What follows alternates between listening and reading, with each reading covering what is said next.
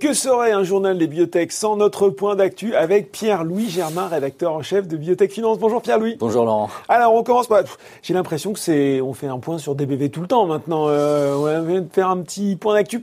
Pourquoi euh, cette fois-ci C'est parce que Emun va avoir euh, le verdict, c'est ça, de la FDA pour l'autorisation de mise sur le marché de son traitement. On attend effectivement dans les, dans les prochains jours le, verdict de, l'agence américaine. Donc mmh. c'est le concurrent direct. Oui de DBV, on en a parlé euh, Tout à fait. bien longtemps. C'est intéressant parce que c'est vrai que ça fait plusieurs mois, euh, peut-être même une bonne année, qu'il y a un bruit de fond négatif mm. autour des, des, et de DBV, autour de cette nouvelle classe de médicaments émergente, hein, qui n'est pas encore approuvée pour la désensibilisation des allergies alimentaires. on nous dit que bah, l'efficacité est pas si forte que ça, mm. désensibiliser quelqu'un à un gramme, d'arachide, bah, ça lui permettra pas. Cacahuète, hein. Exactement, ça lui permettra pas de, de remanger des cacahuètes. Donc, à quoi bon euh, Prendre des risques au final, peut-être, oui pour des patients qui sont habitués à vraiment s'interdire tout contact avec le euh, avec l'arachide? Mm. Euh, il y, y, a, donc du coup par ricochet des questions sur le prix, combien vont coûter son, ces médicaments, est-ce que vraiment la, la, collectivité a intérêt à les, à les rembourser Est-ce que les médecins, les allergologues vont être intéressés par, euh, par ces traitements? Eux, ils ont euh, leur préparation euh, maison hein, dans, leur, dans leur cabinet. Ils préparent des, des, des, allergènes qui, dans des processus de désensibilisation. Voilà. Donc il y a tout ce, tout ce bruit de fond négatif. Pas mal de questions, ouais. Beaucoup de questions. Il y a un rapport de l'ICER, hein, qui est un petit peu l'organisme indépendant, qui, qui, dit si les prix avancés par les laboratoires sont raisonnables, sont dans l'intérêt de, de, la communauté ou pas.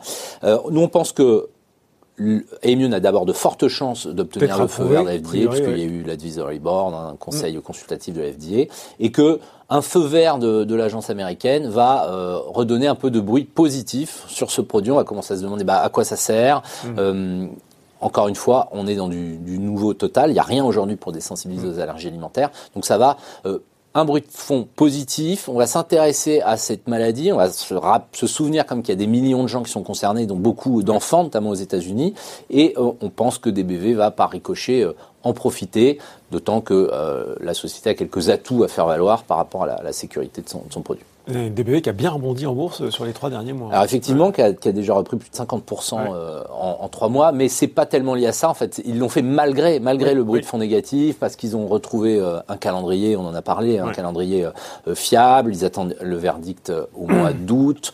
Ils ont un nouveau management, etc. Donc on pense qu'il y a encore il y a encore du chemin à rattraper par rapport au niveau de valorisation qui était deux fois supérieur en 2017.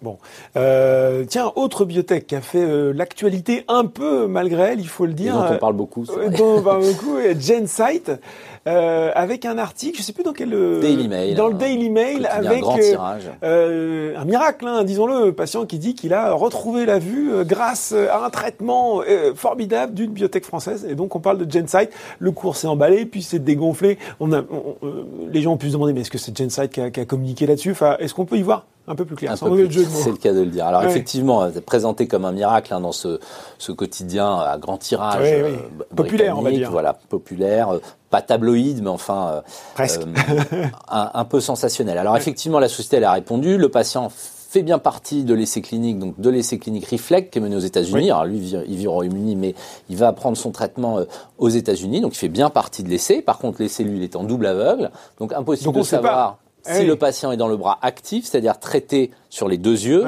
ou dans le bras contrôle, c'est-à-dire traité d'un seul œil avec du placebo dans l'autre œil. Bon, ceci dit, on l'a vu dans les études européennes. A parlé, oui. Voilà, il y a une efficacité même quand on traite un, seul, œil avec le produit de. Ça peut se retrouver dans le deuxième. Voilà, la société n'est pas du tout à l'origine de cette de cette communication. Évidemment, elle n'en aurait absolument pas le droit. Encore une fois, l'essai est en est en double aveugle et euh, le management nous a nous a précisé, voilà que c'était effectivement des résultats importants. Ils n'ont pas été capables de, de les mesurer. Mm-hmm. La personne a simplement témoigné dans la presse, mais euh, c'est pas quelque chose qui les étonne euh, par rapport à l'efficacité qu'ils ont pu observer dans les deux études européennes qui ont déjà été euh, conclues avec plus de plus de 70 euh, patients euh, au total.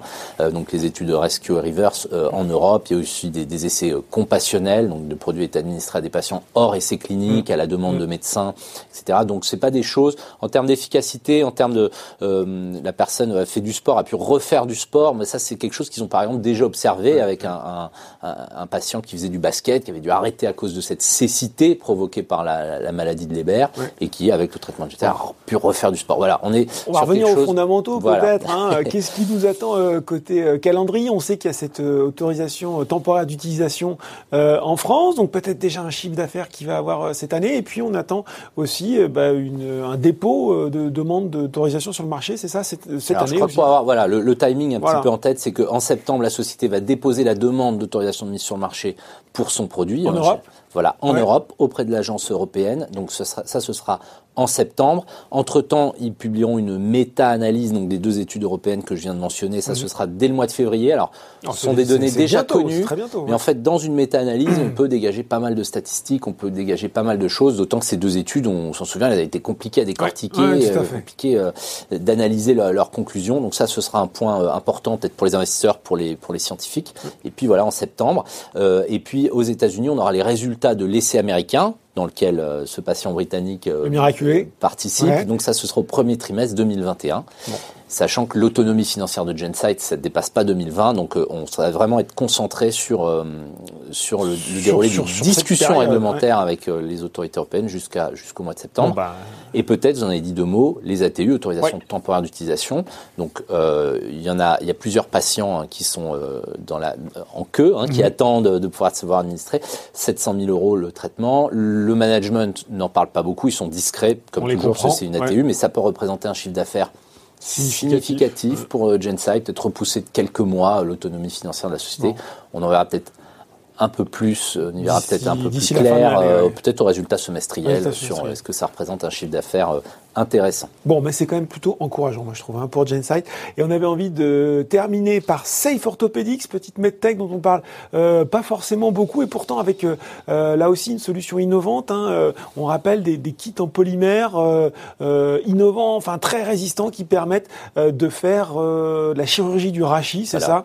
Et qui, voilà, exactement, qui viennent en fait un polymère qui permet de se substituer aux, métaux qui sont utilisés, euh, pour les instruments. donc ils sont pas toujours disponibles, etc., etc. Et là, on a quelque chose sur étagère, on prend et hop, c'est tout de suite disponible. Voilà, vous l'avez bien résumé. La, la promesse de Safe Orthopedics, c'est gagner du temps à l'hôpital, limiter les risques infectieux en utilisant des, des instruments à usage unique dans des polymères super résistants plutôt que dans du, euh, du, métal, et puis on les jette après, et on a moins d'infections nosocomiales, on perd moins de temps à stériliser, etc.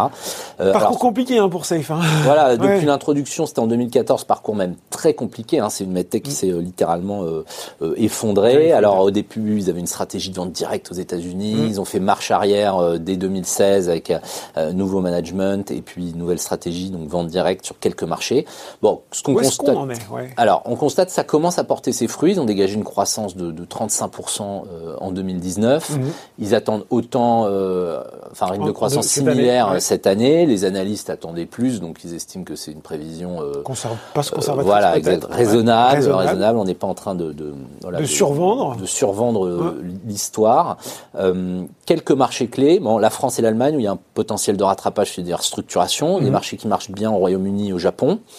Peut-être un retour aux États-Unis en 2020 avec un partenaire, donc quelque chose de plus réaliste encore une fois que de faire de la vente directe et de dépenser euh, des millions pour embaucher Des, commerciaux là-bas. Donc on est on a quelque chose qui est euh, sur les rails. On a déjà une progression euh, du cours de, de 70% là, ces, trois derniers mois, mais on partait de, de, très très loin. Donc nous on estime qu'il y, y, a un potentiel important, 2 millions d'euros de, de, valorisation boursière pour cette société. Pas énorme. Voilà, il y a des risques. J'imagine que c'était votre question, Laurent. Mais on va aussi parler d'autonomie financière, j'imagine. Exactement. C'est une société qui, qui, qui, a une autonomie financière extrêmement faible, hein, puisqu'ils avaient euh, moins d'un demi, enfin, il y avait un demi million d'euros euh, euh, de, de, trésorerie, en début d'année. ils ont une ligne de CAPSA, donc d'obligations convertibles, de 10 millions d'euros. Ils estiment que ça, ça suffit pour atteindre l'équilibre opérationnel en 2022. Quand, 2022. 2022. C'est ambitieux de leur part. Il y a quand même un risque assez important qu'ils aient besoin de lever, euh, lever des fonds euh, d'ici là. oui. Donc ça, c'est la partie risque. Après, voilà, une partie opportunité qui est liée à la croissance du, du chiffre d'affaires par rapport à la valorisation. Il y a aussi une autre, euh, peut-être un autre levier, c'est celui d'une opération de consolidation, c'est que le paysage de la medtech française, notamment dans la chirurgie du rachis, est atomisé. On a, que de, toutes petites boîtes. Est-ce qu'on pourrait avoir avec des acteurs comme ça qui enfin trouve un rythme commercial euh, convaincant, une dynamique de croissance convaincante, euh, faire l'objet d'une opération voilà, de, consolidation. Enfin, je sais quelle forme elle pourrait prendre, mais en mm. tout cas, c'est un vrai sujet pour la medtech française. Et la, la condition, c'est qu'on ait des sociétés qui reviennent sur les rails de la croissance. C'est le cas pour Safe. Donc, voilà, ça c'est une, une, carte à jouer et encore du potentiel hein, malgré la hausse des Et eh ben voilà, Safe Orthopedics. Merci Pierre-Louis. Merci Laurent. Tout de suite, dans le journal des biotech, c'est l'interview.